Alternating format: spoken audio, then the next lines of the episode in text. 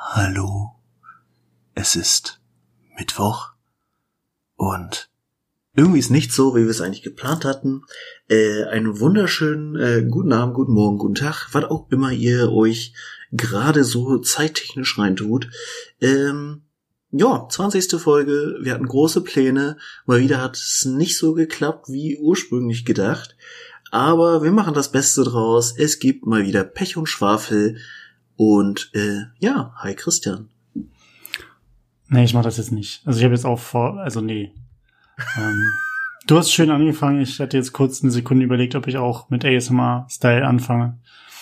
Aber ähm, dann hole ich mich nicht mehr ein. Das ist mein Problem. Ach, weißt du, das sind mir die richtigen, ne? Immer nur nehmen und nicht geben. Da tue ich dir mal den Gefallen, mach hier deinen komischen ASMR-Fetisch und dann sowas. Also, das finde ich nicht in Ordnung, Minion. Das waren jetzt mehrere äh, Akzente ineinander, ne? Ditte ist nicht in Ordnung, Minion. Oder ist das, passt ja zusammen? Nee, Minion ist doch eher, ist doch eher Küste und Ditte ist doch, ist das nicht berlinerisch? Mm, ja, das ist der klassische Brandenburger Plattdeutsche. Okay. Ich kenne, äh, Icke, Icke bin Berliner, wer mich schaut, den schlage ich nieder.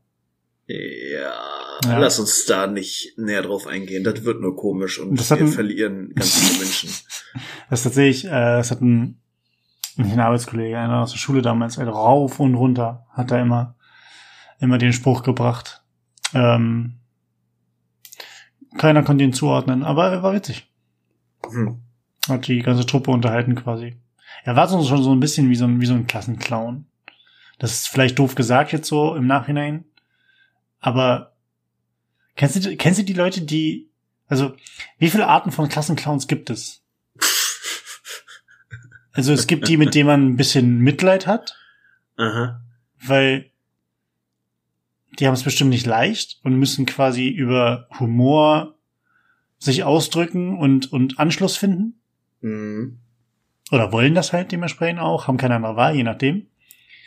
Dann gibt es den Klassenclown, der bemitleidenswert ist, weil er, weil er vermutlich ähm, immer so der, der, der oder die toughste und stärkste ist. Ähm, und halt immer einen auf cool tut, aber im Endeffekt einfach nur ein äh, armes, trauriges Würstchen ist. Und Aha. welche Art von Klassenclown gibt's noch? Gibt es in deiner Welt auch irgendeine, oder nennen wir es anders, gibt es in deiner äh, empirischen Erhebung zum Thema Klassenclowns auch irgendeine Art von Klassenclown, die nicht bemitleidenswert ist? Ähm, nee.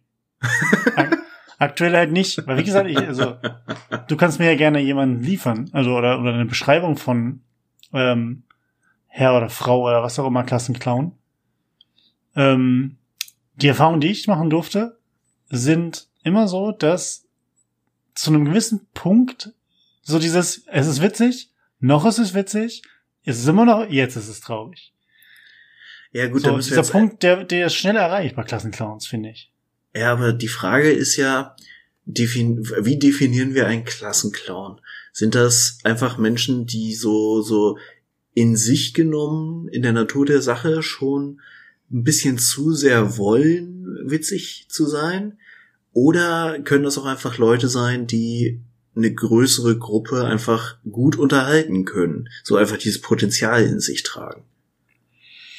Hm, gute Frage.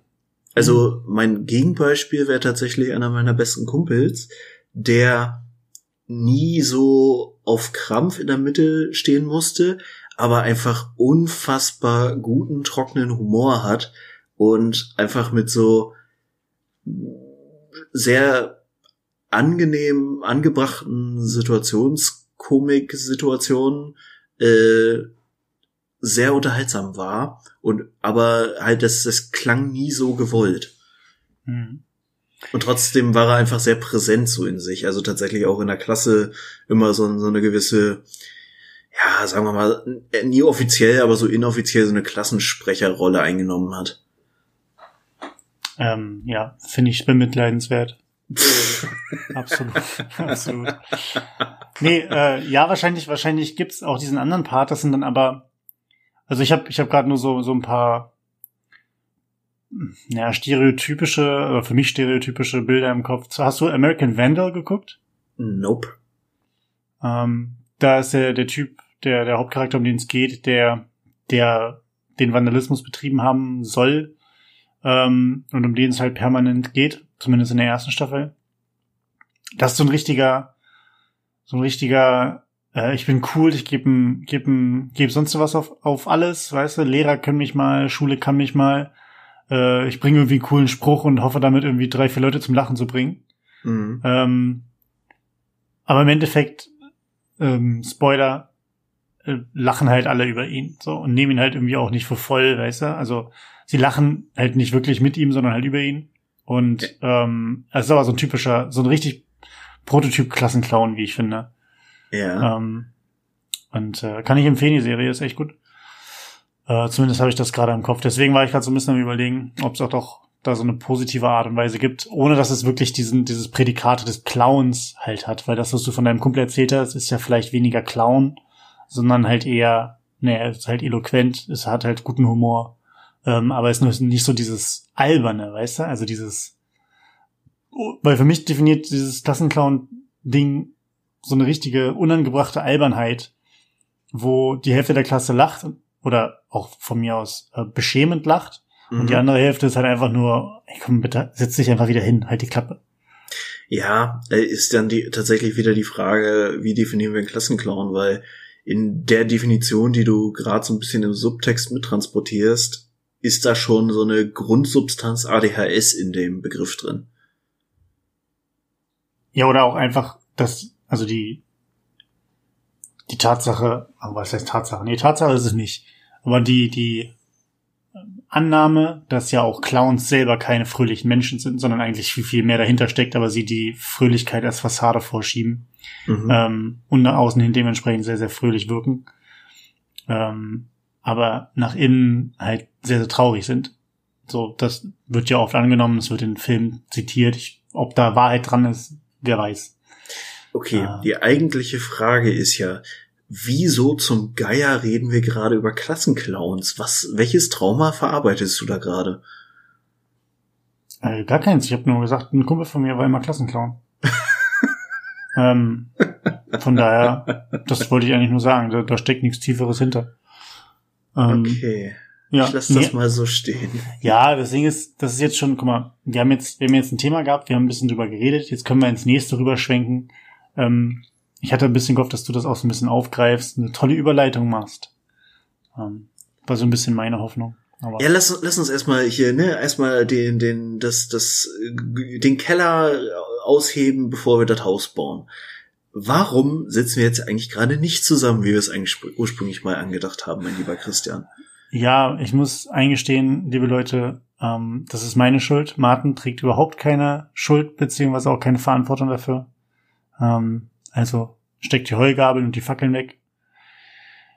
Ich musste heute leider, was das Treffen angeht, absagen, weil es mir den ganzen Tag über schon nicht gut ging und ähm, ich quasi nicht guten Gewissens zu Martin fahren konnte, seinen süßen Hund und ihn selbst anstecken zu können, potenziell. Ähm, es hat sich einigermaßen gelegt, deswegen können wir jetzt auch so wieder aufnehmen, sonst hätten wir die Folge ganz ausfallen lassen müssen. Aber Präsenztreffen zu zweit war heute nicht drin. Deswegen, aber das holen wir nach. Ich meine, wir haben jetzt die 20. Wir haben überlegt, ob wir sie die 19,5. Folge nennen oder 19,9 oder wie auch immer. Hm, weil auf der 20. hatten wir ja versprochen eigentlich, dass wir das zusammen aufnehmen. Das wollen wir auch immer noch machen. Aber dann, wenn wir beide irgendwie 14, weil Martin, du hast ja auch ein bisschen gestruggelt, ne?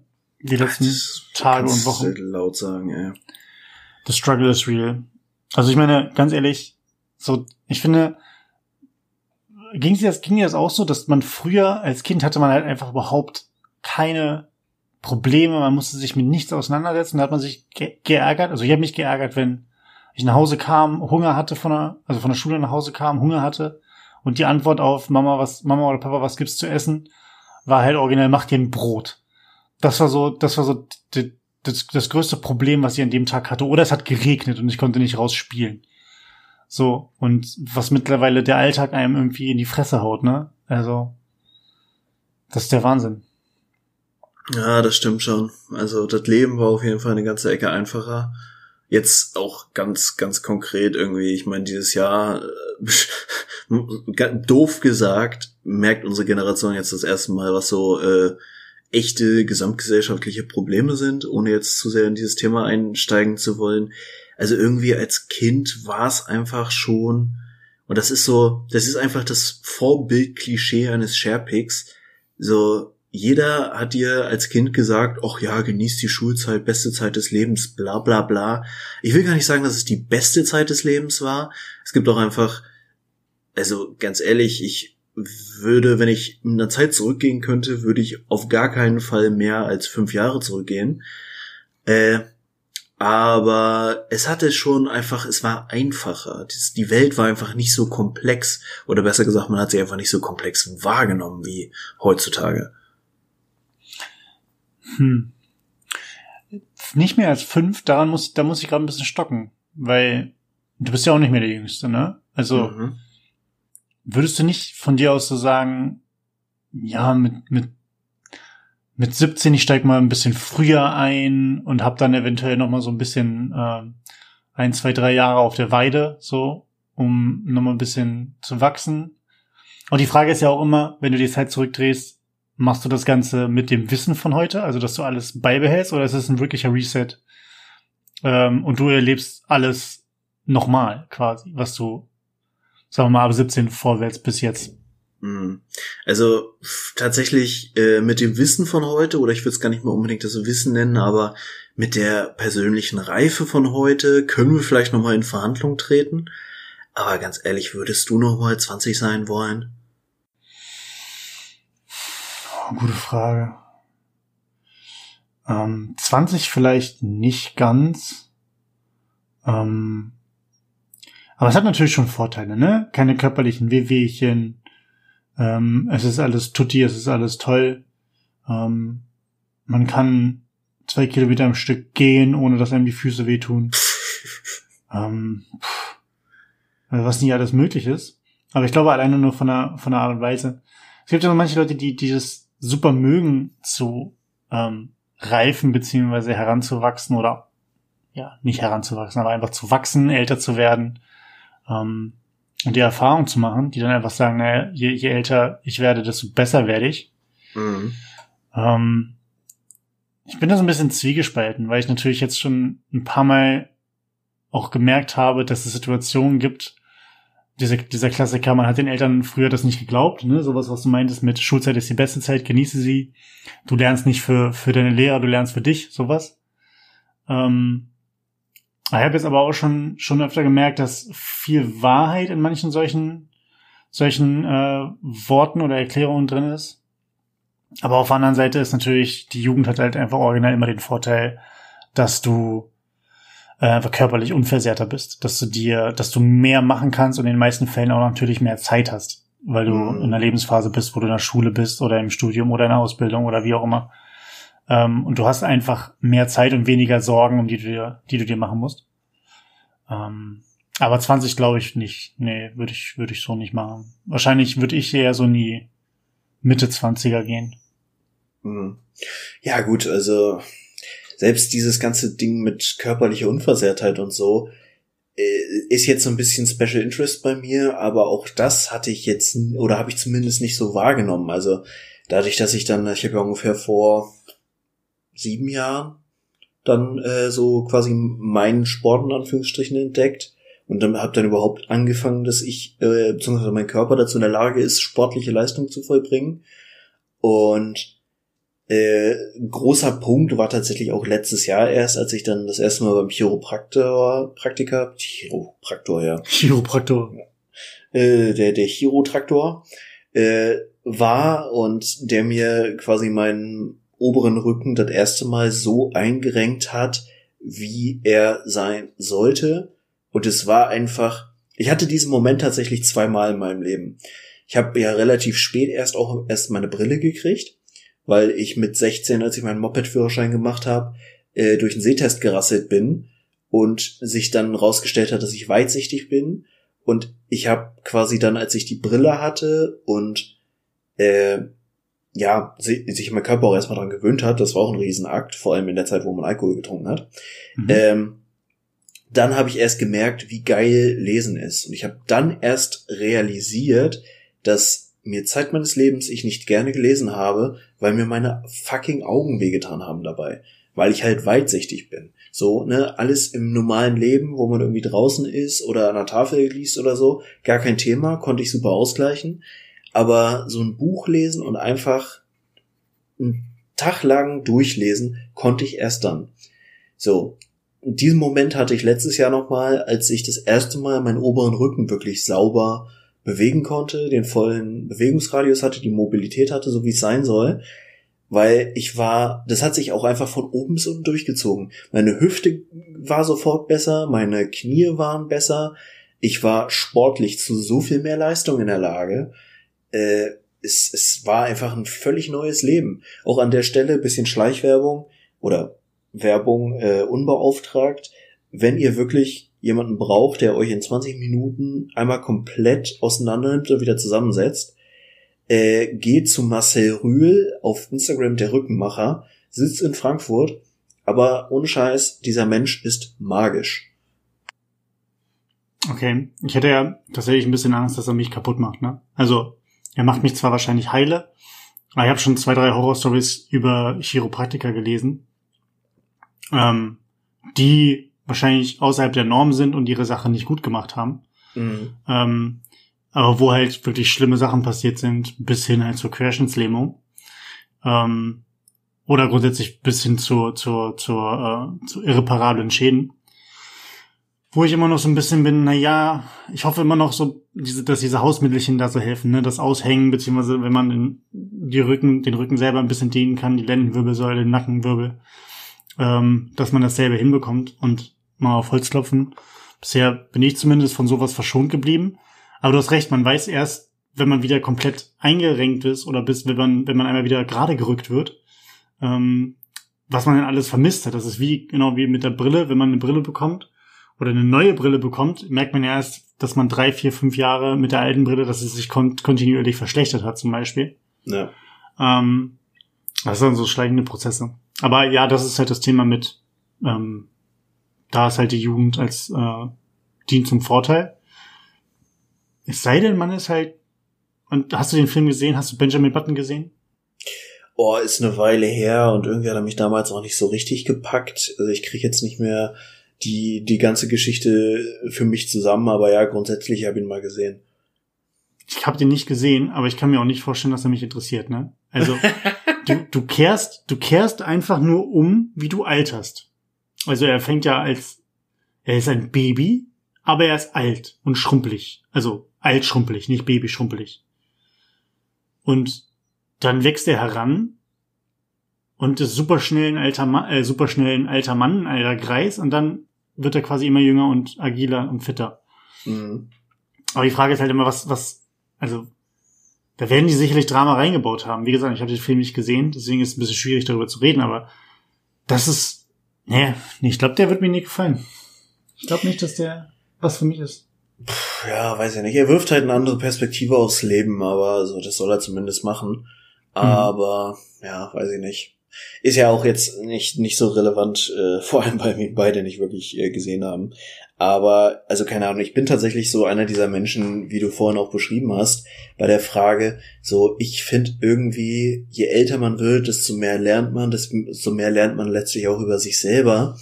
Und äh, ich für meinen Teil muss auch sagen, äh, ich sah vor fünf Jahren auch einfach noch relativ unfertig aus. Zumindest in meinem Selbstempfinden. So, ich meine, der Bart ist ja auch erst relativ spät in meinem Leben, in mein Leben getreten. Zumindest in, in einem Maße, dass es nach was aussieht.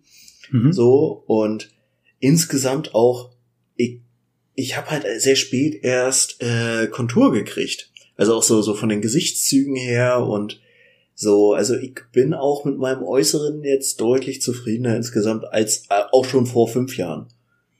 Meine Ausbilderin damals hätte da hätte zu dir gesagt, du musstest einfach noch mal zwei drei Jahre auf die Weide. Ja, Quasi. ich finde das Bild immer ein bisschen eklig, ehrlich gesagt.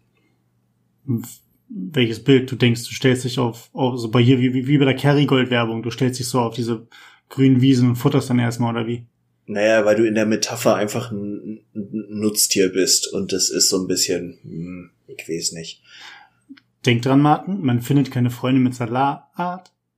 Und, und übrigens, äh, von Salat schrumpft der Bizeps. Also sie haben beide recht, sowohl Lisa Simpson, beziehungsweise Bart Simpson und Homer. Und wer war das nochmal mit dem, ähm, von Salat schrumpft der Bizeps? War das nicht Kollege? Ich habe keine Ahnung.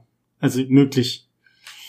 Deswegen, ja, eigentlich macht das keinen Sinn. Eigentlich würde es heißen, der muss noch ein bisschen in Schlachthof.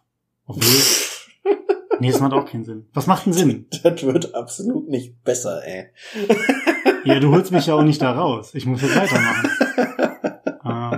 du weißt doch, Konsequenz heißt auch Holzwege zu Ende zu gehen. Du, ich reite das bis in die Hölle. ah, Schlachthaus ist nicht gut. Naja, gut, sei es drum. Ähm, wir haben beide für uns festgestellt, 20 wollen wir nicht nochmal sein. Boah, Würdest ey, du ohne Scheiß auch, auch alles, was davor, also ich meine, mit 20 bist du ja wenigstens aus dem Gröbsten raus, was die Pubertät angeht, ne? Aber ich war, Na. Vor drei Jahren muss es gewesen sein, war ich auf der Ideen-Expo und war, da hatte meine Firma noch einen eigenen Stand und wir haben halt so ähm, Kram gemacht, ist auch egal. Ey, da, sind, da ist ja die Zielgruppe so 13 bis 17, sag ich mal. Ey, diese Menschen, du bist umgeben von wandelnden Identitätskrisen. Die sind einfach, sie, sie stinken nach Schweiß, sie sind nur nervig, weil sie hart versuchen, irgendwas an nicht vorhandener Charaktertiefe überzukompensieren. Sie gehen sich nur gegenseitig auf den Sack. Also, du, das, ich, ich war so richtig, danach war ich sehr, sehr froh, so alt zu sein, wie ich bin und vor allem aus dieser Lebensphase raus zu sein. So, das, das muss halt nicht sein. Ah, es ist jetzt, also ist das eine Generalisierung, dass du sagst, dass alle ähm, Pubertiere stinken? Nein, ich sage, dass sie alle charakterlich unfertig sind. Das Stinken war dann eher so ein Produkt der Halle mit den zu vielen von diesen Menschen, okay. wo dann gewisse, ein, ein kritischer Prozentsatz der Anwesenden einen gewissen Geruch mit sich bringt. Und dann dazu ein äh, noch nicht ganz gutes Verhältnis zu Deo hat. Hm. Aber die Frage ist ja auch, macht es Deo besser? Weil ähm, wenn man sich dann, ich glaube, Axe ist ja auch die einzige Werbung äh, oder einzige Marke, die wirklich Werbung für Deo macht, oder? Gibt's diesen ganzen anderen Kram noch? Diesen 47 mal 19, nee, wie, wie, wie, wie heißt denn da? 4711, ach nee, ähm, 48, 40, ist auch egal. Ähm, ich auf jeden Fall. gerade auch nicht drauf. Die ganze, die ganze Werbung bezüglich ähm, der Deos ähm, suggeriert ja auch immer, dass die super toll riechen und man da auch ja meistens irgendwelche Frauen oder Männer mit aufreißen kann. Mhm. Aber hast du mal wirklich die Dinger gerochen? Ja. Es, also ich, ich finde den größten, größten Teil nicht so cool. Und dann ist ja immer noch das Thema, und das habe ich ja ähm, auch vor zwei Wochen, nein, vor kurzem, aber ja auch erst nochmal ähm, am, am eigenen Körper erfahren können. ähm, dass die Körperchemie ganz, ganz viel mitspielt bei dem Thema.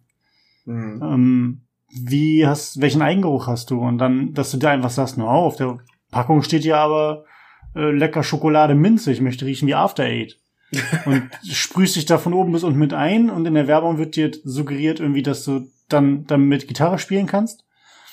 Äh, wenn du das Ding aufträgst und natürlich die ganzen Frauen auf dich fliegen und im Endeffekt gehst du raus und irgendwelche, irgendwelche Eichhörnchen kippen von den Bäumen oder so. Also. Ja, gut, aber das ist auch übrigens auch äh, ein Fun Fact, äh, komme ich gleich nochmal zu. Aber äh, ja, sicherlich ist Deo auch nicht die Lösung für alles, sondern im Allgemeinen ist Duschen erstmal eine coole Idee und dann in Kombination mhm. mit sauberen Körper in einem vernünftigen Maße eindeodorantisieren oder so ähnlich. Ja, so heißt das dann sollte man irgendwie bei einer halbwegs vernünftigen äh, Geruchs Nichtbelästigung seiner Umgebung rauskommen. Übrigens auch Tipp an alle Menschen, die im Sommer Bahn fahren. Äh, das hilft. Da ist nämlich ein ähnlicher Effekt wie auf einer Ideenexpo, nur halt mit Erwachsenen. Äh, lange Rede, kurzer Sinn. Tatsächlich habe ich immer noch einen gewissen, auch selber eine gewisse Affinität zu Axe-Produkten, vor allem zu Axe Alaska, weil das so ein, tatsächlich auch bei mir so, so eine typische Jugenderinnerung ist. Also Gerüche sind ja sowieso super krass, was Erinnerungen angeht, finde ich. Mhm. Also man, man ist bei einem bestimmten Geruch sofort wieder in einer bestimmten Situation, in einer bestimmten Phase. Und Axe Alaska bringt mich da in coole Erinnerungen meiner Jugend zurück, muss ich auch sagen. Aber wusstest du, es gab, gibt ja jetzt seit, keine Ahnung, ein paar Jahren diese ganze Geschichte und Diskussion rund um Aluminiumsalze Salze im Deo, ne? Mhm das ist tatsächlich zu Beginn dieser Corona-Geschichte völlig untergegangen, dass dieses Ganze ist gesundheitsschädlich und bla ziemlich revidiert wurde. Also dass Aluminiumsalze gut oder beziehungsweise nicht schädlich sind für ja, genau. die Achselhöhlen. Ja, nicht mehr für die Achselhöhlen, sondern die These dabei war, dass äh, die Aluminiumsalze vom Körper aufgenommen werden, wenn man halt das Deo benutzt. Mhm. Und dann das Ganze zu Alzheimer führen kann tatsächlich. Also da gab es irgendwelche oh, okay. äh, Korrelationen zwischen ne, benutzt das Deo und erhöhte Menge an Alzheimer. Ist wohl jetzt ziemlich vom Tisch, ist aber einfach komplett in der Medienlandschaft äh, untergegangen, weil Corona und weil wir einfach andere Probleme hatten. Also es war tatsächlich, das wurde veröffentlicht direkt mhm. im März. Shoutout an MyLab, auch verdiente Gewinnerin des Bundesverdienstkreuzes. Äh, mhm. die hat da jetzt irgendwann zwischendurch mal ein Video zu gemacht. Also zum einen zu dem Thema Aluminiumsalze in Deo und auch zu dem Thema äh, Silikone in Shampoo. Ist bei Menschen mit längeren Haaren ja auch immer ein, ein Thema gewesen. Und hat das Ganze auch relativ gut äh, quasi erklärt, warum jetzt bestimmte Sachen wie sind. Ähm, und ich benutze seither, weil ich generell kein, auch kein Fan vom Körpergeruch oder unangenehmen Körpergeruch beim selbst bin. Äh, seither benutze ich wieder Deo mit Aluminiumsalz, weil funktioniert. Aber was war nochmal das Pro für Aluminiumsalze? Äh, die Aluminiumsalze verhindern tatsächlich, dass du äh, schwitzt unter den Achseln oder zumindest da, wo du es auflegst. So, der verklebt im Endeffekt ein bisschen die Poren. Vom Prinzip her ja, genau. Okay. Ja. Und das äh, Deo-Spray, was halt aluminiumfrei ist, neutralisiert quasi nur die Bakterienbildung, die ja eigentlich zu äh, Geruchsbelästigung führt an der Stelle. Äh, oder beziehungsweise überdeckt dann tatsächlich auch auf doof den mhm. Geruch. Mhm. Ja. Okay. Aber ich fand's, ich fand's interessant, was du gesagt hast mit, ähm, mit MyLab zum Beispiel. Ich, das ist mir jetzt vor zwei oder drei Tagen eingefallen, auch nochmal Warnung für gefälliges Halbwissen, weil ich nur mit einem Ohr zugehört hatte. Ähm, und das ist tatsächlich so schade, weil das ist im Endeffekt genau das, was ich ein bisschen anprangern will. Dass ähm, nicht nur in den aktuellen Zeiten, wo halt einfach nur ein oder maximal zwei Themen jetzt noch mit der mit der Präsidentschaftswahl in den USA, wie die Themen ähm, die Medienlandschaft prägen. Ich finde, es gibt so gewisse Dinge, die einfach nebenbei passieren, die total wichtig und entscheidend und aber auch einfach schön sind, teilweise von Ereignissen, die in der medialen Berichterstattung. Manchmal sind sie da, manchmal gehen sie komplett unter. Ähm, aber auch von der, von der, sagen wir mal, nicht medialen Berichterstattung, also von dem, was in sozialen Netzwerken halt ähm, in den Trends ist, beziehungsweise was halt hochgehalten wird, in welcher TikTok-Tanz irgendwie jetzt der neueste ist. Mhm. Ähm, dass zum Beispiel eine, wie gesagt, gefährliches Halbwissenwarnung, eine ehemalige Mitarbeiterin, Doktorandin, Doktorin, Professorin, wie auch immer, der Medizinischen Hochschule in Hannover, ähm, jetzt den Nobelpreis in Chemie gewonnen hat. Ernsthaft? Meine ich zumindest. kann mich gerne korrigiert werden. Ähm, Schreibt's in die Kommentare. Ähm, aber ich meine, dass ich das, dass ich das ähm, bei RTL bei RTL gesehen habe ich ja RTL Nord, nee, wie heißt denn diese Sendung, wo nur wo es nur um Niedersachsen geht? RTL mhm. Niedersachsen, RTL Nord, ich, ich kann es nicht sagen. Mhm, auf jeden Fall, äh, dass das da gefeatured wurde, aber halt wirklich mit so einem 40 Sekunden Beitrag oder so. Mhm. Und wo ich halt auch dachte, ja, schade. Und danach ging es dann direkt wieder um, um Corona oder um, wie hat die Nationalmannschaft gespielt und ob Jogi Löw irgendwie kurz vorm Raus, äh, Rausschmiss steht. Ähm, fand ich halt, finde ich halt irgendwie schade, dass das zu wenig Aufmerksamkeit generiert, obwohl es halt so wichtig ist. Mhm. Ähm, und gerade weil es ja die höchste Auszeichnung der Wissenschaft ist. Also meines Wissens ist es die höchste Auszeichnung. Ja, auf jeden Fall ist schon, ähm, schon so der Maßstab. Ja, und ich meine, keine Ahnung, das kommt nicht, das, so, solche Nachrichten werden ja, was Hashtags angeht oder was, was Aufmerksamkeit oder ähm, einfach grundsätzlich die Aufmerksamkeit der Menschen, was es angeht, ist ja ein, ein so kleiner Bruchteil davon, wie von dem wirklichen neuesten, neuesten Fehltritt von keine Ahnung, Nicki Minaj oder was auch immer. Also das ist, das finde find ich Wahnsinn.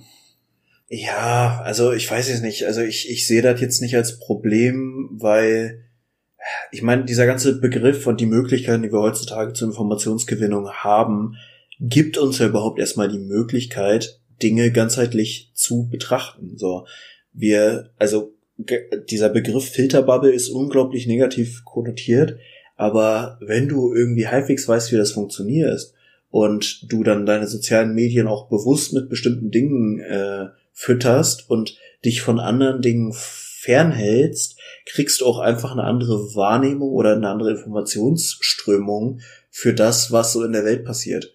Und das ist, kann mega scheiße sein, gerade wenn du solche Themen wie, ne, rechtes Gedankengut, sexistische Kackscheiße und den ganzen Kladradatsch hast, weil wenn mhm. du dann erstmal drin bist, dann kriegst du auch nur noch das angezeigt und ruckzuck kriegst du dann irgendwie auf dem Facebook Marketplace irgendwelche Reichsflaggen angeboten. Ähm, aber wenn du halt irgendwie auch in so einer positiven Filterbubble bist und die auch aktiv ähm, beeinflusst, also quasi auch, wenn dir irgendwas nicht passt an Beiträgen bei Facebook, eine Zeit lang ging das ziemlich gut, einfach direkt draufklickst und sagst, das möchte ich nicht sehen, ist mhm. für mich uninteressant, kann man das schon ganz gut beeindrucken, äh, beeindrucken, beeinflussen. Beeinflussen. Aber ja, also wir haben heute überhaupt die Möglichkeit, uns ganzheitlich über soziale Medien mit Dingen zu informieren. Und verfickte Scheiße noch eins, kommt jetzt nicht auf die Idee, mir irgendwie zu unterstellen, dass ich auf diese ganze Telegram, Wendler, Attila Hildmann Scheiße anspiele. Können wir gleich noch mal drüber reden, aber das ist auch unfassbar kritisch, weil Verschwörungstheorien sind halt dann quasi das Extrem, was da viel zu weit in eine Richtung gegangen ist. So, weil es halt auch einfach dann nicht mehr um Fakten geht, sondern einfach nur um ausgedachte Wahrheiten. Aber wenn man einfach auch so ein bisschen, ne, da sind wir wieder beim Thema Medienkompetenz, wenn, wenn man da so ein bisschen drauf achtet, was sind das für Informationen? Wirken die valide? Kann ich die noch woanders nachprüfen? So zwei Quellenprinzip ist da mal ganz gut. Und dann auch so ein bisschen ein Gefühl dafür kriege, wer ist vertrauenswürdig in seiner Informationsvergabe äh, und wer nicht. Und da finde ich, kriegt man auch mit der Zeit ein ganz gutes Gefühl für. Kann man sich schon deutlich besser durch die Welt hangeln. Ja, man darf halt nur nicht das immer nur nehmen, was einem der Algorithmus vorgibt, ne? Ja. Das ist es halt. Sondern selber ein bisschen Aufwand betreiben. Ähm, was, ich habe das überhaupt nicht mitbekommen. Also ich zieh mich, versuche mich tatsächlich auch aus diesem ganzen Kram rauszuziehen mit Wendler und Hildmann und ähm, Xavier Naidu und dem ganzen, ähm, den ganzen netten Menschen da draußen, sagen wir mal, ne? Boah, das, ähm, das ist aber krass, was da jetzt in der letzten Woche abging. Ich muss sagen, ich fand es ein bisschen schade, dass das wirklich einen Tag nach unserer, oder ich glaube sogar an, am Abend unserer Aufnahme letzte Woche, ist die ganze Geschichte ja passiert. Aber was denn? Ich habe sie überhaupt nicht mitbekommen. Also, äh, wo fange ich an? Also, du, dir sagt der Wendler erstmal was. Dieser unglaublich schlechte Musiker, der irgendwie so dusselig... Das ist der mit der jungen Freundin, ja? Genau, die Laura die auch, der, der wirklich auch ein wandelndes Meme ist und man muss ihm lassen, er hat, sagen wir, in den letzten anderthalb Jahren es geschafft, mit seinem komischen Meme-Dasein sich so in den Mittelpunkt der Aufmerksamkeit zu spielen, dass er jetzt sogar ja in der DSDS-Jury war. Also kann man alles finden, wie man will, aber mhm. für ihn lief es schon nicht schlecht, muss man sagen. Talent hat er, ja. Ja, dem hier schwieriger Begriff an der Stelle, aber ja. ja. Und das Ding war, dass er jetzt einen fetten Werbedeal mit Kaufland hatte, was wohl wie ich es jetzt so ein bisschen rausgehört habe, echt schon beeindruckend ist, weil Kaufland normalerweise genau einmal im Jahr Fernsehwerbung macht und das ist zu Weihnachten. Ansonsten sind die da ziemlich understatement-mäßig unterwegs. Ähm, die haben halt aus seinem, du kennst ja diesen Egal-Song mit Sicherheit, oder zumindest einen Ausschnitt davon. Ich kenne das, die, diesen, das Meme, das GIF, wie auch immer. Ja, mhm. genau. Also es war im Grunde ein Song und da ist dieses Meme draus entstanden. Mhm. Und sie haben halt einfach diesen Song genommen und da Regal draus gemacht und irgendwie halt einen Song umgedichtet auf äh, das Lied gemacht und einen Werbespot draus gemacht. Mhm. Fettes Ding ging letzte Woche irgendwie zwei Tage vorher live und ähm, also muss man wirklich sagen, ne, DSDS-Jury, Kaufland-Deal. Der Kaufland-Deal beinhaltete auch, dass sie es erst bei Social Media gestreut haben, also YouTube und bla. Und dann, äh, wenn es läuft, wollten sie es auch im Fernsehen weiter ausstrahlen. Der, den Spot gab's wohl auch schon, der war gedreht. Und dann hat Kollege Wendler nichts Besseres zu tun, als sich bei Instagram hinzusetzen so ein Pamphlet oder so ein, so ein Statement vorzulesen, von wegen, ja, er tritt jetzt aus der DSDS-Jury aus. Okay. Äh, bla bla bla bla, bla bla bla bla. Und dann ging der voll in diese, und das war, es war so drüber, dass man es ihm nicht mehr geglaubt hat, dass er so anfing von wegen, ja, Corona ist eine Lüge und alle, äh, deswegen ist er auch bei DSDS raus, weil RTL hat sich der äh, des Verrates am Volke äh, und der Systemmedien bla bla äh, schuldig gemacht und hat dann quasi gesagt, er gründet jetzt seinen Telegram-Channel ohne Scheiß, also wirklich mit dem gleichen Tag wie die ganzen anderen Spacken, äh, mit von wegen hier äh, Michael Wendler Official, folgt mir alle bei Telegram und dann zeige ich euch die Wahrheit, denn das ist das einzige nicht zensierte Medium, was es noch gibt im Internet. Mhm. Und ja, also da war dann halt richtig die Kacke am Dampfen. Da gab's wohl Freitag, habe ich nicht gesehen, aber habe ich dann ausführlich in äh, anderen Dingen mitverfolgt. Äh, gab es ein RTL Livestream dazu oder eine Live-Sendung dazu mit dem Moderator äh, Oliver Pocher, der dann tatsächlich mit dem Management und Betroffenen und Freunden und so diese ganze Geschichte äh, auseinandergenommen hat. Und ja, im Endeffekt hat der Wendler jetzt einfach sich komplett zerschossen. Also wirklich sich komplett seine Karriere zerschossen. Äh, alle seine Werbepartner, alle seine Kooperationen ge gehen jetzt im Prinzip äh, wegen Vertragsstrafe und so vor Gericht. Also der mhm. wird da einfach komplett bankrott gehen.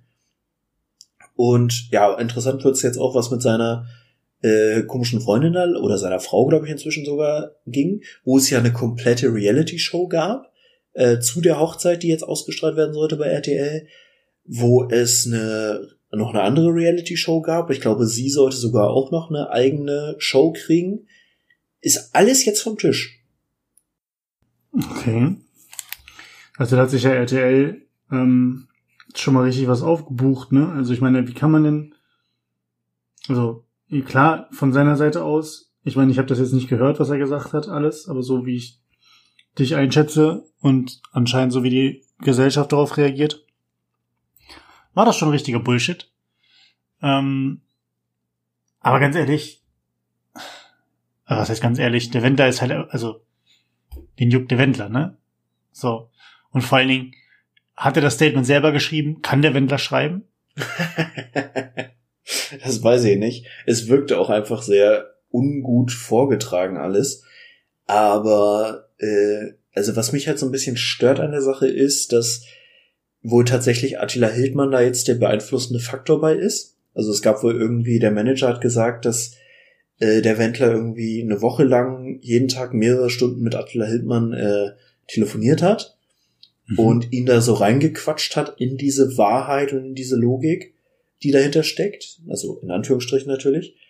Und er das dann quasi, er ist da wohl voll drin aufgegangen, so nach dem Motto, ja, jetzt ergibt auf einmal alles Sinn. Und das Schlimme ist, dass Attila Hildmann jetzt wohl wieder angekündigt hat auf seinem Telegram-Kanal, dass äh, er jetzt noch zehn weitere Prominente hat, die sich auch äh, zusammen äh, bekennen werden zum, äh, zu, zu Verschwörungstheorien und Andersdenken und bla. Und dass die jetzt auch so weitermachen. Und das Lustige ist, ich weiß nicht, hast du Telegram mal benutzt? Nee. Äh, ist ja im Prinzip ein Messenger wie äh, Ja. WhatsApp. Ich bin auch immer noch nicht so ganz sicher, was ich besser finde von beiden, weil Telegram hat schon coole Funktionen. Das Ding ist, es hat die lustige Funktion, dass es dir anzeigt, wenn jemand deiner Kontakte, also deiner eingespeicherten Nummern, bei Telegram beigetreten ist. Und ich kann im Moment die Uhr danach stellen, mindestens zweimal pro Tag kriege ich die Nachricht, dass irgendwer aus meinen Kontakten bei Telegram angekommen ist. Und das Hm. ist massiv hochgegangen. Ich meine, viele werden einfach schaulustig sein und sich dann mal in so eine Gruppe reinschreiben äh, und mal gucken, was da so abgeht. Aber du kriegst halt schon so ein bisschen so ein mulmiges Gefühl, dass dann der ein oder andere aus deinem Bekanntenkreis vielleicht doch mal drauf hängen bleibt. Ähm, ja, also bei Telegram selber dabei zu sein, okay, das ist eine Sache. Ähm, aber halt dann dieses Ganze im Hintergrund da, ne? Also alles, was dann mit der ähm, Verschwörungstheorien und mit den Leuten, die da halt einfach drauf abfahren, abgeht. Ich weiß nicht, vielleicht gerade in, in Zeiten von Cancel Culture und dem ganzen ähm, Non-Platforming und wo, wo einfach Leute ähm, gnadenlos weggecancelt werden aus der Öffentlichkeit, äh, habe ich aber trotzdem so, so ein bisschen das Gefühl, dass ja, wenn wir immer wieder in, in, in, oder wenn die Gesellschaft immer mehr zu zwei Extremen wird und wenig, wenig ähm, Gemeinsamkeiten findet, sondern quasi nur links gegen rechts, gut gegen böse, ähm, schwarz gegen weiß, irgendwie so, wenn sich da nur noch Extreme bilden, ähm, dass natürlich dann aber auch beide extreme Seiten auf, auf, auf ihren jeweiligen Spezialgebieten, nenne ich es jetzt mal, halt einfach auch eine Plattform haben. Das Mhm. heißt, wenn sich jetzt vermeintlich der Wendler ins Ausschießt, ähm, was die Gesell Gesell Gesellschaft, was die Gesellschaft angeht und die Öffentlichkeit angeht, ähm, man nur diese, diese Plattform oder diese, diesen Zusammenschluss von Leuten, die anscheinend sich ins Ausgeschossen geschossen haben, wenn die groß genug wird, sind die ja fast gar nicht mehr im Aus, weil dann ist es ja trotzdem wieder Teil der Gesellschaft oder kann zumindest wieder Teil der Gesellschaft werden als Extrembereich. Aber wenn er halt die Größe hat, muss, muss dann ja wieder mit ihm gerechnet werden. Verstehst du? So ein bisschen? Mm, Also, dass die Ich- Leute quasi nicht komplett weg vom Fenster sind und man sich denkt, naja gut, müssen wir uns jetzt keine Sorgen mehr drüber machen, weil wir haben die mal so richtig abgestraft aufgrund der Kacke, die sie da irgendwie erzählt und fabriziert haben. Sondern, dass wenn der Block halt größer wird und mehr und mehr Leute sich da irgendwie anschließen und drauf aufspringen auf den Zug, dass es dann wieder relevant wird. Verstehst du? Ja, ich glaube, das ist auch so ein bisschen, ich, ich, ich muss sagen, der, der triggerte mir in letzter Zeit auch, weil ich mich irgendwie, klingt immer blöd, aber ich beschäftige mich irgendwie sehr intensiv mit der NS-Zeit und dem Dritten Reich und quasi so auch den politischen Zusammenhängen, die dahin geführt haben. Ähm, und da kommt in mir dann mal wieder so ein kleiner Luhmann im Kopf hoch, der irgendwie sagt, ja, Systeme können nur von außen irritiert werden oder beeinflusst werden, um sich zu verändern und sich anzupassen. Und je extremer quasi diese äußere Beeinflussung ist, desto mehr Effekt hast du ja letztlich auf dem System. So gesellschaftlich äh, gesprochen, und das kriegst du ja in ungefähr jeder gesellschaftlichen Debatte mit, je extremer ein bestimmter Flügel ist, desto mehr, auch wenn nur in kleinen Nuancen, äh, verändert sich der gesamtgesellschaftliche Duktus in diese Richtung. Ähm, beispielsweise, weiß nicht, also ich fand es in den letzten, sagen wir mal, acht Jahren krass, wie sehr das Thema vegane Ernährung und so weiter irgendwie in, in aller Munde war und je mehr, also wie viel drüber diskutiert wurde, jetzt erstmal völlig urteilsfrei, obwohl vor acht bis zehn Jahren nur ein sehr, sehr kleiner Teil der Gesellschaft sich vegan ernährt hat. Und das Mhm. ist so akzeptiert geworden, dass du inzwischen dich auch in der Produktvielfalt sehr entspannt vegan ernähren kannst. Und da merkst du halt so dieser laute kleine Teil, der darauf aufmerksam gemacht hat und auch letztlich mit guten Gründen diesen, dieses ganze Thema äh, hinterlegt hat, hat halt gesamtgesellschaftlich schon Breite gefunden und ist akzeptiert worden und ist irgendwie auf doof in der Mitte der Gesellschaft angekommen. In dem Moment, wo du aber so kritische Meinungen hast, wie eben diese ganzen Verschwörungstheorien, die ja in ihrer Absurdität manchmal echt nicht zu übertreffen sind. Also gerade diese ganze QAnon-Geschichte da in den USA mit Promis haben geheime Lager mit gequälten Kindern, wo sie Adrenochrom oder so ähnlich extrahieren, um sich damit jung zu halten. Und Donald Trump ist der große Retter, der diese ganzen gequälten Kinder äh, rettet. Es gibt ja Leute, die das tatsächlich für Realität halten. Mhm. Und wenn so ein postfaktisches Gedankengut wirklich in der Mitte der Gesellschaft ankommt, haben wir riesige Probleme, verdammt nochmal. Mhm. Nee, ist richtig. Und das ist halt auch immer die Frage, inwieweit, also wo, wo kann man überhaupt einlenken? Weil, versuch mal mit einem Verrückten zu diskutieren. Der schlägt, der schlägt dich halt auf seinem Fachgebiet. So, und ähm, da ist immer die Frage, was sind denn die richtigen Maßnahmen oder wie kann man, wie kann man Leute, deren Position so absurd ist ähm, und offensichtlich für den Großteil der Gesellschaft absurd ist, wie kann man die ähm, quasi effektiv, ich will nicht bekämpfen sagen, weil das wäre, das wäre ja zu reißerisch gesagt, aber wie kann ja. man die aktiv ähm, aus einer Machtposition fernhalten oder aus, aus einem, aus, ja, von, von Macht einfach trennen. Ähm, nicht im Sinne von, man möchte den Menschen ja was Böses oder man wünscht ihnen etwas Böses, dass ihnen individuell persönlich etwas Schlimmes passiert, aber einfach, dass diese Dinge nicht publik ähm, in die Köpfe anderer Menschen kommen ähm, und für Verwirrung sorgen, weil gerade in Zeiten von, von Unsicherheit, von Verwirrung, ähm, stößt sowas natürlich auf Nährboden, ist ja vollkommen klar. Ja, genau. Ähm, ja. Ja, ich glaube, bekämpfen ist da halt wirklich nicht das, also nee, das ich, ich weiß total, was du meinst, aber es ist halt genau das Ding. Aber äh, ich habe da auch ehrlich keine Antwort drauf und auch an der Stelle nochmal Hinweis, ähm, auch wenn der Podcast äh, die Lester-Schwestern und auch die Sprechstunde beide nicht für jedermann interessant sind, da gab es ganz coole Folgen, wo eben auch dieses Thema wie gehe ich mit Verwandten oder Bekannten um, die mit äh, Verschwörungstheoretikern zu tun haben, beziehungsweise anfangen so ein Bullshit zu teilen, äh, gab es ganz gute, auch wirklich professionell begleitete äh, Folgen, kann ich nur empfehlen. Das Ding ist halt, ähm, und auch das klaue ich aus einem Podcast, aus einem anderen, äh, du kannst da halt nicht inhaltlich gegen diskutieren, weil die Zeit, die du brauchst, um diese Argumente zu entkräften, die haben ja keine Substanz, diese Argumente oder die Fakten und Dinge, die sie äh, mit sich bringen, sondern das ist ja, du kannst ja jede Scheiße einfach ausdenken. Und dann brauchst du aber auf der anderen Seite viel Recherchearbeit, um das wieder zu entkräften, weil du dann ja wirklich faktenbasiert und, keine Ahnung, zum Beispiel wissenschaftlich daran gehst. Und in der Zeit hast du ja schon wieder so viel neuen Scheiß, der aus dem Boden gesprießt ist. Sondern genau das, was du eben meintest. Ich glaube, man muss einfach zusehen, dass man die Leute da abholt, was sie überhaupt in diese Situation gebracht hat, für sowas offen zu sein. Hm. So, wie kommt, wie kann man irgendwie die, die Unsicherheit, die man mit Verschwörungstheorien kompensiert, irgendwie abfangen?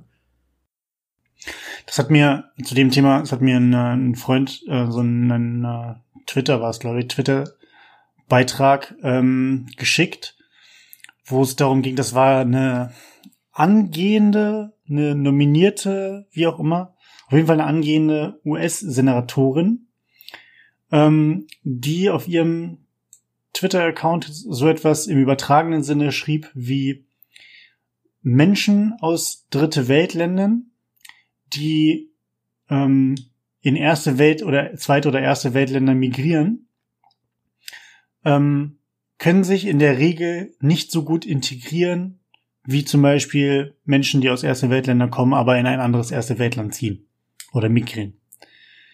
Ähm, und darunter hat sie halt original dann noch den Satz geschrieben, prove me wrong. Mhm. Und ich habe mit einem Kumpel dann nur nicht so intensiv darüber geschrieben, aber wir haben halt nur so ein bisschen hin und her ähm, geschrieben, wie unglaublich Schwachsinn denn eigentlich diese Herangehensweise ist, die ich persönlich aber, wenn ich einfach nur irgendwie Debattiershows sehe oder auch einfach nur mal kurz über Twitter oder über einen Kumpel halt ein bisschen Einblick in Twitter und so bekomme, ähm, dass es Teil mittlerweile der in Anführungszeichen Debattenkultur ist, einfach etwas in den Raum zu stellen und dann jemand anderen aufzufordern, es zu widerlegen. Mhm. So. Das, und das, das viele Leute dann mit auf diesen Zug mit aufspringen mit, naja, ich höre jetzt gerade erstmal nur der Person zu, die am lautesten auf den Tisch gehauen hat, am reißerischsten formuliert hat. Und dann gucken wir mal, ob das Ganze entkräftet wird. Aber mhm. dadurch ist wahrscheinlich schon dieser Schaden angerichtet, dass es in die Köpfe der Leute gezogen ist, die dann sagen, naja, selbst wenn eine sehr gute ähm, Widerlegung dieser, dieser vermeintlichen Tatsachen, die da geschildert wurden, gegeben wurde, dass das gar nicht mehr ankommt, weil sie nicht so reißerisch formuliert ist. Oder weil die Person ähm, eventuell nicht so gefällt, die dann die Widerlegung verfasst hat.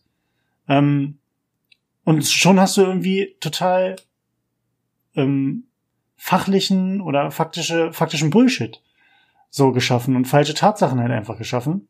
Mhm. Und ähm, wie war nochmal dieses, es gab doch diese, das haben wir im Studium gehabt, diese zwei Faktoren auf dem einen, dass du, ähm, wenn dir mehr, wenn dir sagen wir mal, dir werden irgendwie sechs, sechs oder fünf oder sechs Fakten oder Punkte vorgelesen Sag mal, du wirst, du wirst, ähm, du wirst eine Frage, dir wird eine Frage gestellt und du hast sechs Auswahlmöglichkeiten.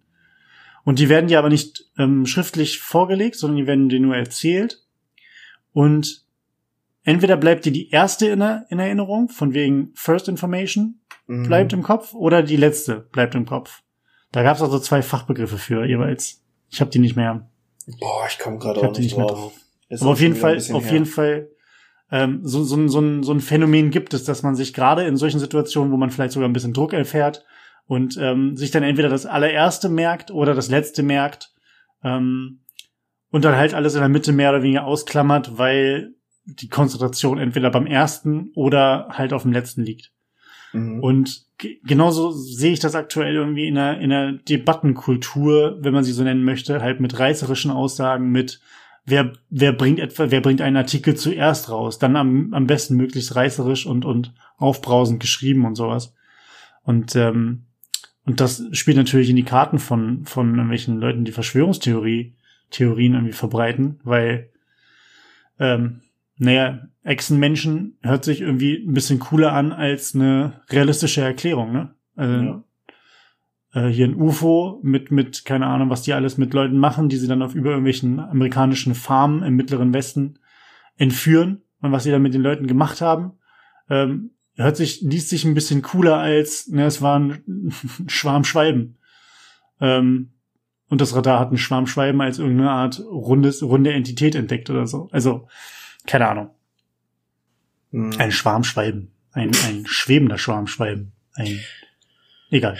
Ja, also ich, ich, ich glaube tatsächlich, ich meine, das sind letztlich ja auch, äh, gerade wenn du in, in politischen Debatten sind, bist, äh, werden sich solche Effekte ja auch zunutze gemacht, so, dass Informationen in einer bestimmten Reihenfolge gegeben werden, dass halt der Fokus auf vermeintlich äh, unwichtigeren Dingen liegt und so die, die eigentlich wirklich relevanten Effekte so mittendrin untergehen.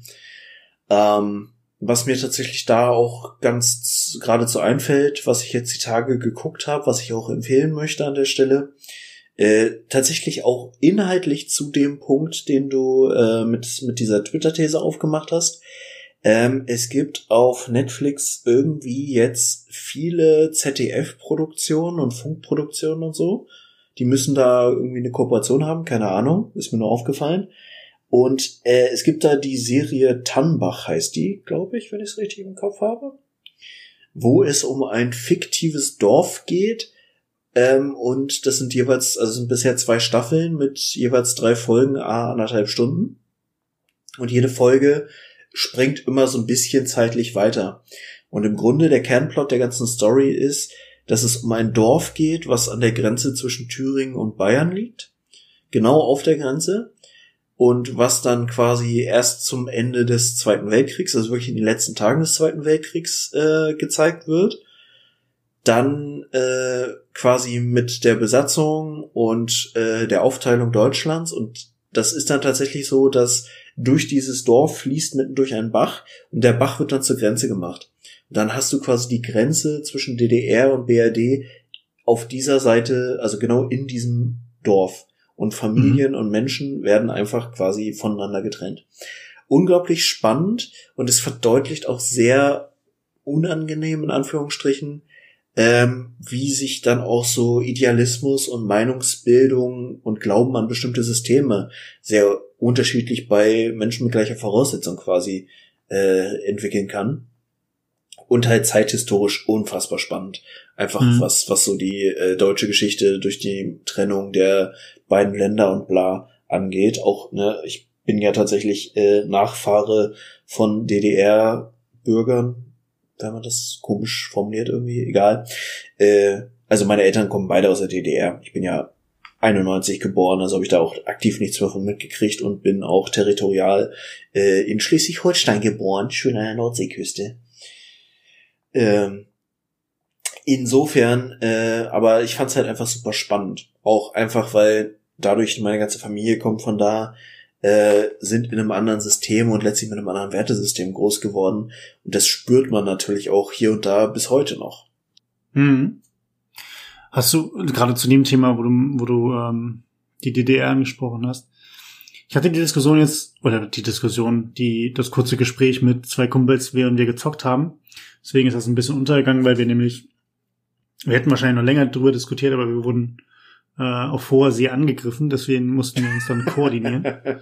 ähm, die Frage, die ein Kumpel in den Raum geworfen hat, ob wir, weil wir halt zusammen Schule gemacht haben, äh, wir waren in derselbe Kla in derselben Klasse bis ein Jahr vom Abi, dann ähm, haben wir uns kurz getrennt, aber haben dann auch relativ zeitig ähm, halt den Abschluss gemacht.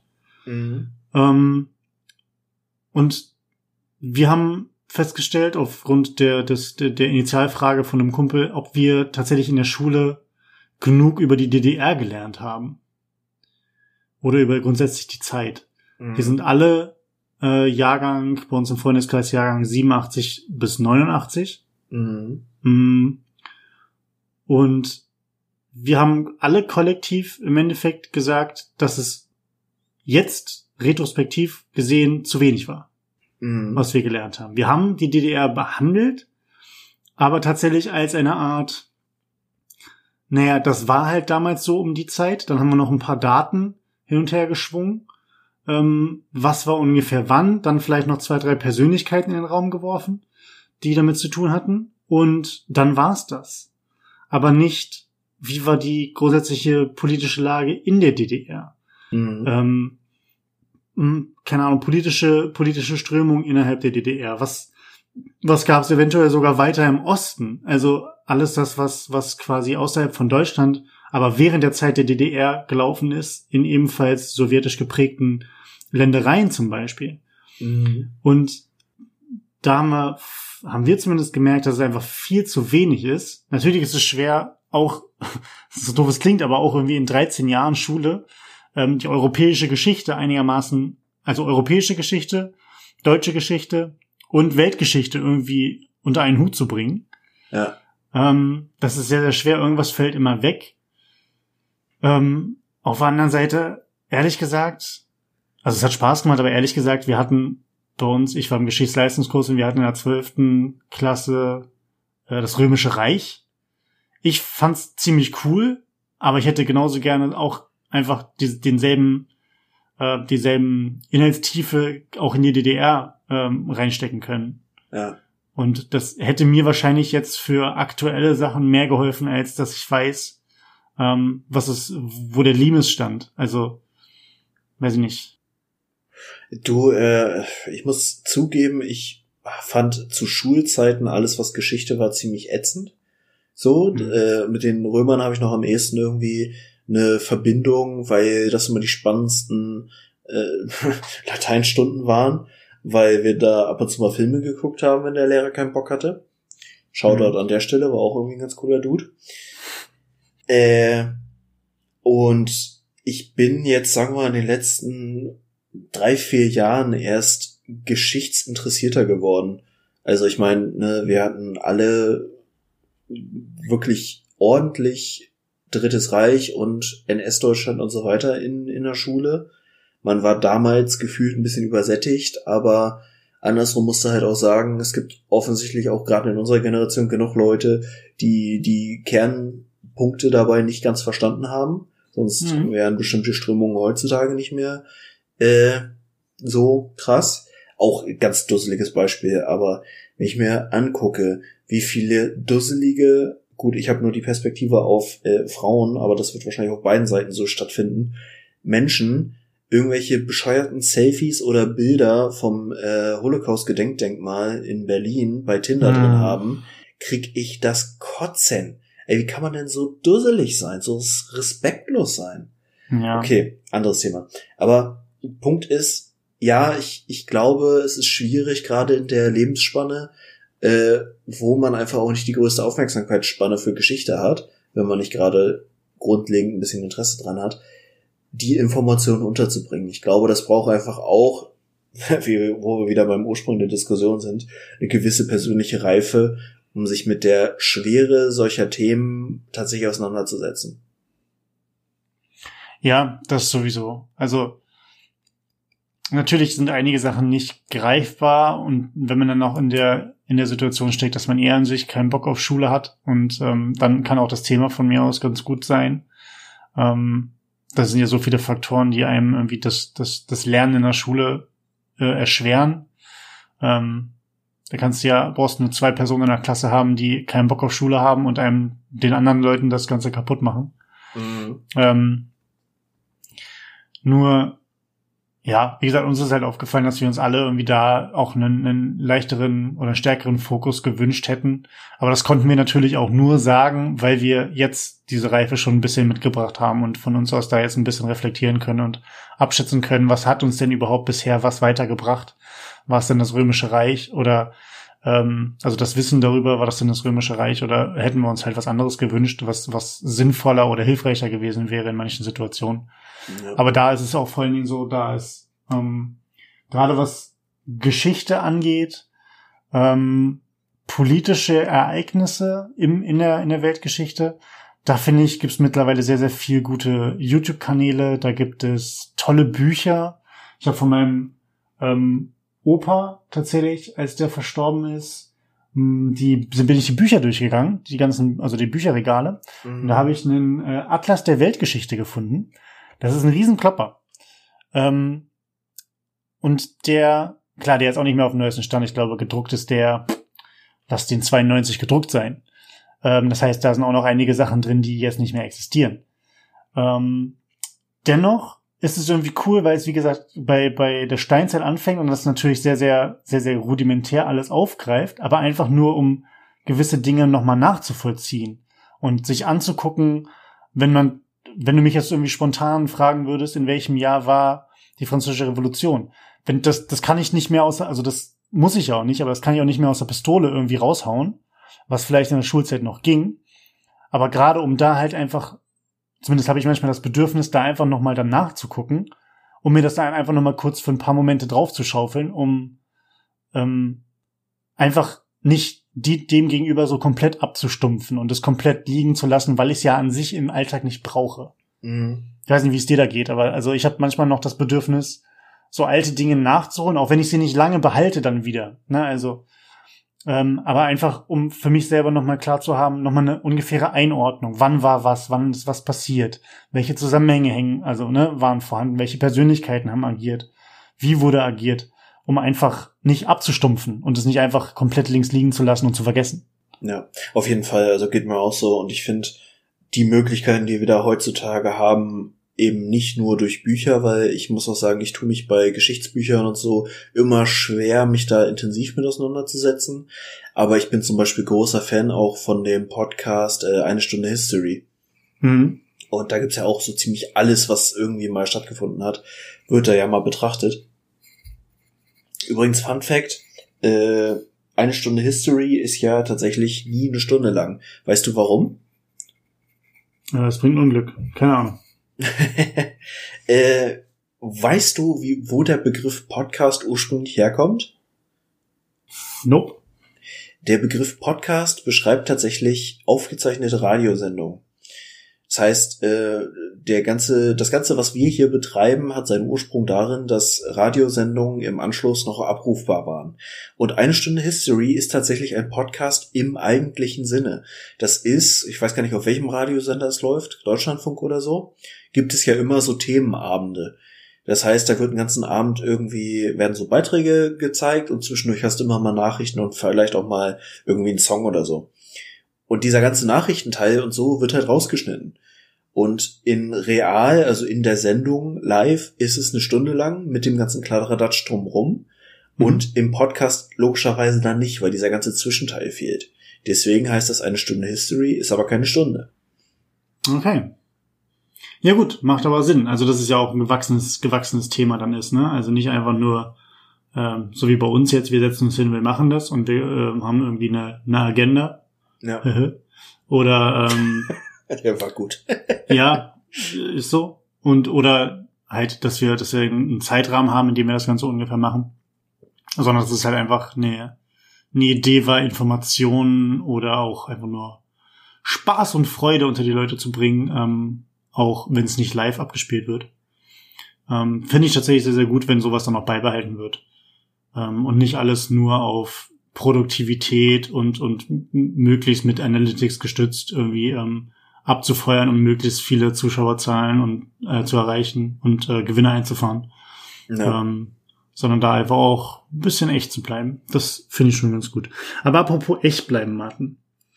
Ähm, ich rede nicht von der Band echt, sondern ich rede davon, dass du dein, dein, dein, war der random, ey. ja, ziemlich. Äh, aber ich rede davon, dass du quasi dein, dein, dein inneres Kind noch einmal äh, befragst. Aha.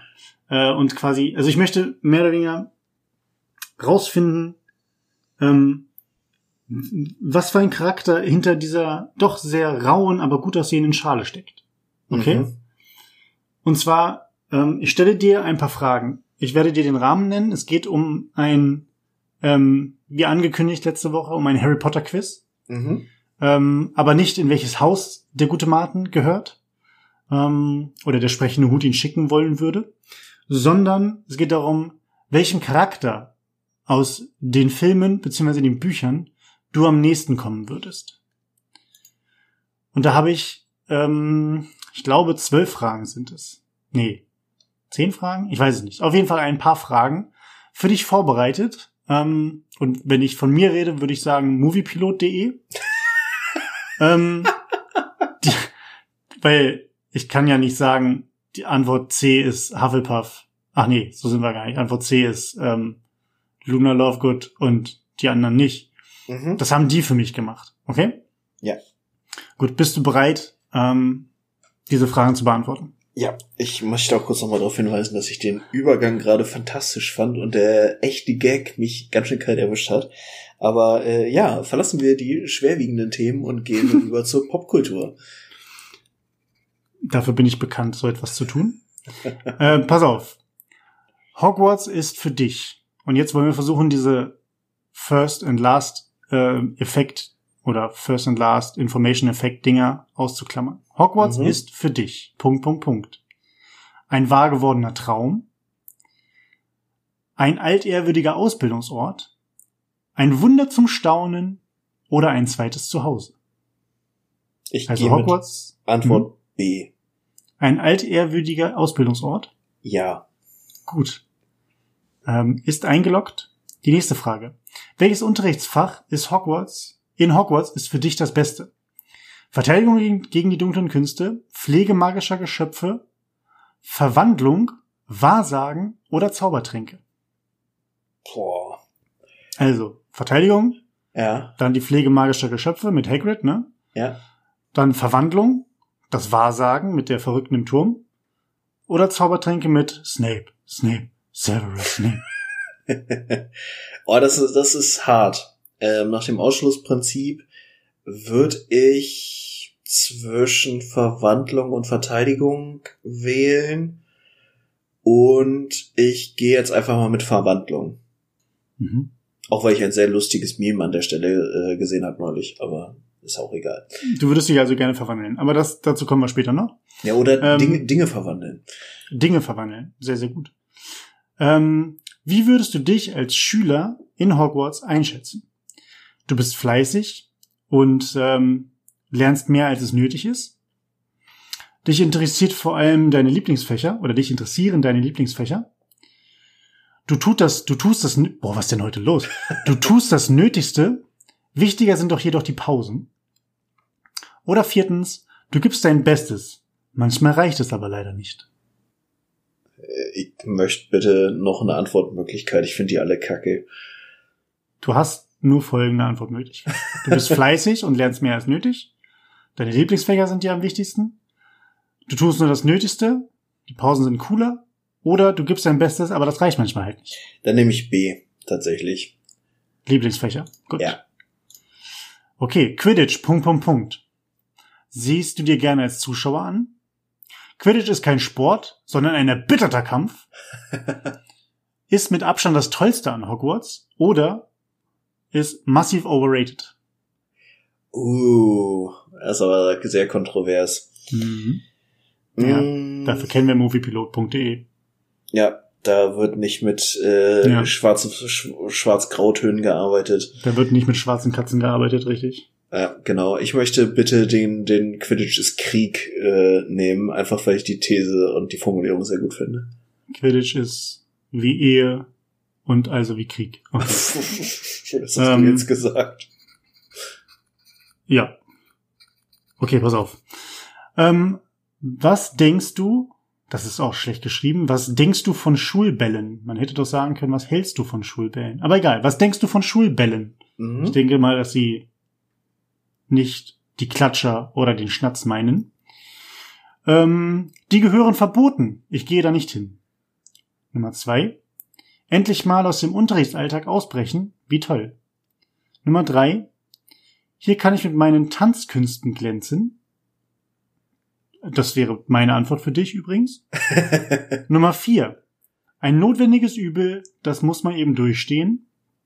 Oder fünf. Ein schönes gemeinschaftliches Ereignis. Schulbälle. Mhm. Ich glaube, ich gehe mit, auch wenn ich die letzte Variante auch nicht schlecht finde. Äh, wenn schon tanzen, dann halt auf dem Schulball in Hogwarts. Also nicht, dass Ja. ich ungerne tanze, aber das setzt ihm ganz nochmal die Krone auf. Du kannst das auch sehr, sehr gut, muss ich sagen. Danke. Ähm, Nachsitzen, Fragezeichen. Kann schon mal vorkommen. Das wäre dir super peinlich. Ist für dich ein Vollzeitunterrichtsfach. Ist sinnvoll, wenn die Richtigen bestraft werden. Oder ist eine absolute Ungerechtigkeit. Okay, also da muss man ja mal kurz sagen, das spricht alles so unterschiedliche Ebenen an. Hm. Äh, also, pff, ja. ja, wir wollen ja auch rausfinden, ob du Malfoy oder Harry bist. Also, Ja. Ja, weiß ich nicht. Also du hast irgendwie die Wahl zwischen Streber, äh, random Nihilismus und weiß ich nicht, komischen Moralvorstellungen. ist jetzt ja egal, wir haben noch keine Zeitmarken. Okay, ich würde sagen, kann schon mal vorkommen, mein Gott. Kann schon mal vorkommen. Sehr, sehr gut. Du hast über die Hälfte geschafft. Professor Snape ist Punkt, Punkt, Punkt. Ein ehrgeiziger Lehrer, ein Scheusal, ein Mysterium, unheimlich oder ein Genie. Ein Mysterium. Snape. Okay, bester Zauberspruch. Oh, das wird interessant. Der beste Oh yeah. Zauberspruch ist Lumus, äh, Lumos, so, Entschuldigung, Lumos, Expecto Patronum, Crucio, Protego oder Expelliarmus. Mhm. Ich gehe mit dem Patronus. Expecto Patronum. Okay. Ja, ja. Welches ist das beste Hogwarts-Haus? Da muss ich nicht vorlesen, außer die vierte Variante. Die Hausrivalität ist doch doof. also, warte mal, wir haben vier Häuser. Gryffindor, Offensichtlich. Raven, Puffle, Sliss. Also sind es fünf Antwortmöglichkeiten? Ja, sie. Okay. Äh, dann gehe ich mal. Oh, das, das. Ich habe immer zwei Favoriten tatsächlich an der Stelle. Mm, Ravenclaw. Hart und underrated in den Filmen, aber Ravenclaw. Ravenclaw, okay. Beim Trimagischen Turnier sollte, Punkt, Punkt, Punkt. der oder die Beste gewinnen. Was für eine Antwort. Das Gefahrenlevel möglichst hoch sein. Die Beziehung zu anderen Schulen gestärkt werden. Vor allem das Publikum Spaß haben. Also, der Beste gewinnen, die Beste gewinnen. Gefahrenlevel sollte höher sein oder hoch sein. Die Beziehung zu anderen Schulen gestärkt werden oder vor allem das Publikum bespaßen. Meine intuitive Antwort vor den Antwortmöglichkeiten wäre gewesen, möglichst viele Drachen. Von daher gehe ich jetzt einfach mal ganz äh, populistisch mit dem Gefahrenlevel. Ja, ich bin auch für mehr Drachen. Ähm, Trolle wären sonst noch möglich gewesen. Die hätte ich mir auch gewünscht, aber gut. Auch Zentauren. Ja, alle. Und dann gibt's einen riesigen ähm, Magic Bowl. Weißt du, da gibt's dann die, die Tag-Teams. Egal. Ähm, was, pass auf, Martin, konzentrier dich. Was tust du, wenn du etwas im Unterricht nicht verstehst? Du meldest dich, um nachzufragen. Du lässt es dir später von Freunden erklären. Du liest es in einem Buch nach. Ähm, du gibst es nicht zu, schummelst dich irgendwie durch. Oder du verzweifelst allein in Stille und erhängen mich. Nein, Quatsch. Mhm. Äh, ich nehme die Variante der Peer Group Learning, weil mir die schon immer am ehesten entsprochen hat. Ich frage bei meinen Freunden nach. Okay, letzte Frage. Das Beste an Hogwarts. Punkt, Punkt, Punkt. Sind die Freunde? Ist der Unterricht? Sind die in Klammern meisten Lehrer? Oder sind die Geheimgänge und Rätsel? Oh, ich nehme die Geheimgänge und Rätsel. Du hast vollkommen richtig geantwortet. Ähm, äh, ich kann dir deine Lösung sagen. ich weiß nur nicht, ob du damit zufrieden bist. Okay, das äh, baust eine große Brücke gerade. Ähm, mir ist der Charakter so gar nicht bekannt, aber du bist Jordan Lee. Äh, Ja. Ähm, all, also wir kennen ihn alle. Ich glaube, äh, Jordan Lee ist soweit bekannt. Er ist tatsächlich von den, warte, 1, 2, 3, 4, 5, 6, 7, 8, 9, 10, 11, 12, 13, 14, 15. 15 Charakteren, die man äh, erreichen kann in diesem Quiz. Er ist einer davon. Und ähm, Ist er ein Ravenclaw? Nee, ich glaube, er ist ein Gryffindor. Es steht vor allen Dingen halt original gar nichts weiter dazu. es steht einfach nur Glückwunsch, du bist Jordan Lee und dann springt der original nach fünf Sekunden auf ein anderes Quiz. Nice. Äh, klingt ähm, ein bisschen nach so einem Quarterback-Charakter. Irgendwas klingelt da bei mir auch, aber tatsächlich nicht aus den Filmen, wo ich tatsächlich gerade wieder den Drang habe, alle Filme zu gucken und das nachzusehen, ob der vorkommt. Ähm, aber es gibt ein sehr gutes Handyspiel an der Stelle. Äh, Harry Potter Hogwarts Mystery oder Hogwarts Stories oder so ähnlich mega beschissen programmiert, weil ständig abstürzen und ständig, du kannst dich nicht einloggen, aber mhm. sehr geile Story, wenn es funktioniert. Äh, ich habe es übrigens falsch rum gesagt. Es, er heißt nicht Jordan Lee, er heißt Lee Jordan. äh, sorry dafür. Ähm, er ist tatsächlich beim Quidditch der Announcer. Er ist derjenige, der äh, Quidditch kommentiert. Oh nein, nicht dieser, diese Nervensäge, der Doch. aussieht wie der Typ, der die ganze Zeit den Kopf im Klo hat. Das weiß ich nicht. Aber auf jeden Fall hat er einen Gryffindor-Schal um und kommentiert äh, 20 Punkte für Gryffindor. So, nach dem Motto. Weißt du? Äh, ich bin nicht zufrieden. Ja. Ähm, nächstes Mal darfst du dir jetzt was aussuchen, äh, in Form nicht unbedingt Harry Potter, aber wir können ja ein anderes Thema machen. Aha. Und jetzt nochmal ganz schnell, um das Ganze vollständig zu machen. Tiertrivia. Tiertrivia. Tiertrivia. Yeah. Äh, das war auch super nicht abgesprochen. ähm, ich habe ich hab gesehen, und zwar letzten Male, äh, ich wollte eigentlich wieder einen, einen, einen Fakt ähm, über Meereslebewesen machen. Ich habe mich dann dagegen entschieden und es sind wieder die Vögel geworden. Äh, der Vogel oder die Vögel, die Drogos heißen, äh, oder ein Drogo dementsprechend, ähm, hat eine super Eigenschaft. Drogos sind im Endeffekt Singvögel, gehören zur Unterordnung der Singvögel. Mhm. Und äh, leben sowohl in den Tropen als auch in ähm, Wüstengebieten. Und die haben einen Trick, um an Futter zu kommen. Und zwar verarschen die dafür ähm, Erdmännchen. Erdmännchen ist ja allgemein bekannt. Erdmännchen, wenn die auf Jagd gehen nach Würmern, nach Larven, nach Skorpionen, nach irgendwas Fressbarem, haben die immer ein oder zwei Ausguck-Familienmitglieder, ähm, die halt dann Geräusche machen, sobald irgendwelche Raubvögel angeflogen kommen. Habichte, Mhm. Steinadler, alles, was in Wüsten vorkommt, ne? Kennen wir ja.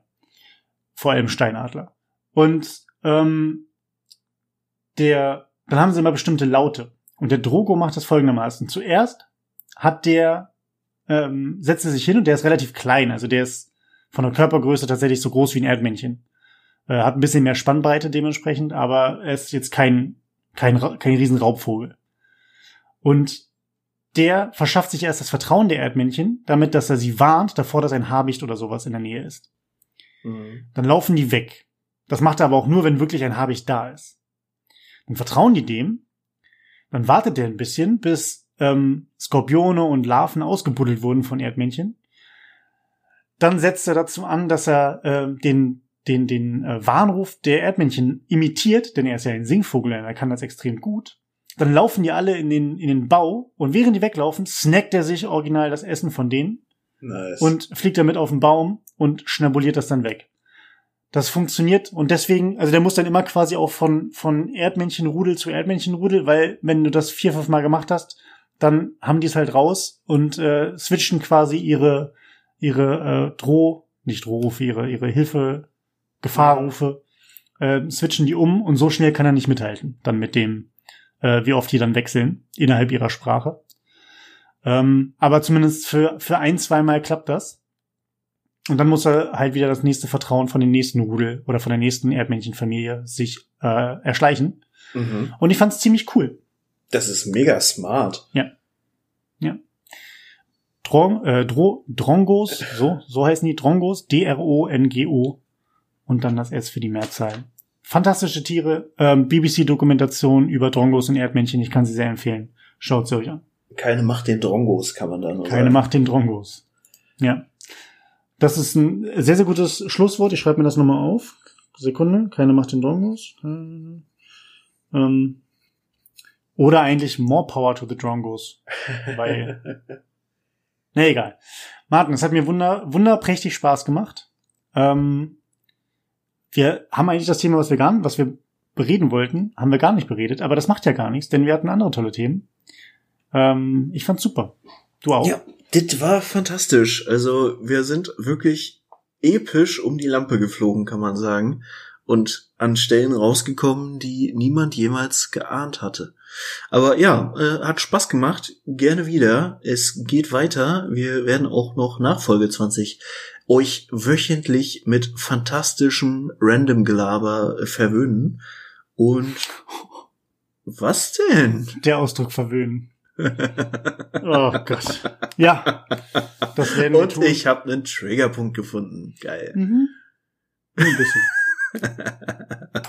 In diesem Ja, Sinne, Leute, In dem Sinne, wir sind raus. haltet Peace euch fern von blödsinnigen Verschwörungstheoretikern, haltet euch fern vom Wendler, haltet, Haltet euch fern von Drongos. Keine Macht den Drongos. passt auf Drongos auf, die euch sagen, dass euer Haus brennt. Ja. Es könnte beim ersten Mal wahr sein, aber beim zweiten und dritten Mal wisst ihr jetzt, was los ist. In diesem Sinne, seht zu, bleibt geschmeidig und habt eine schöne Woche. Adios.